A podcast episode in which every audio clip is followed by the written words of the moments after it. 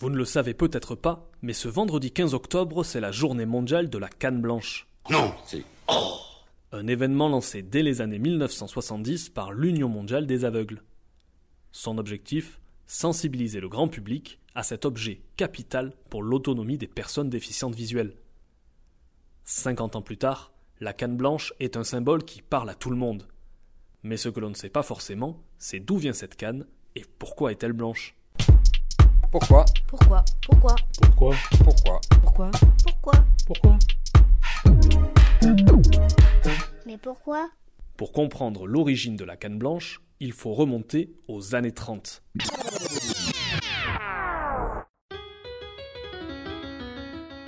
Bienvenue à Paris. Sur les grands boulevards, des tractions avant tentent de se frayer un passage à grand renfort de klaxons. À cette époque, le feu tricolore est encore une exception, comme les passages cloutés, et ce sont des agents de la maréchaussée qui sont chargés de la circulation, armés de leurs traditionnels bâtons blancs.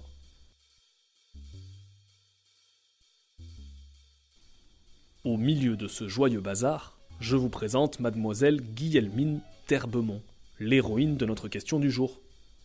À 42 ans, cette franco-belge surnommée Guilly vit rue de Courcelles, à deux pas d'un foyer pour non-voyants. Et tous les jours, elle observe le parcours du combattant que les aveugles doivent affronter pour circuler dans Paris. Attention, Guillemine n'a pas inventé la canne, évidemment. Depuis l'Antiquité, les aveugles l'ont adoptée. D'abord pour déjouer les pièges qui se dressent sur leur route, mais aussi pour se signaler aux autres. Mais l'objet est aussi largement utilisé par les estropiés, nombreux après la Première Guerre mondiale, ou par les personnes âgées. Notre héroïne a donc l'idée d'utiliser la couleur blanche, pour la rendre plus visible, et pour qu'elle rappelle la couleur blanche des bâtons de police, très efficace pour stopper les voitures.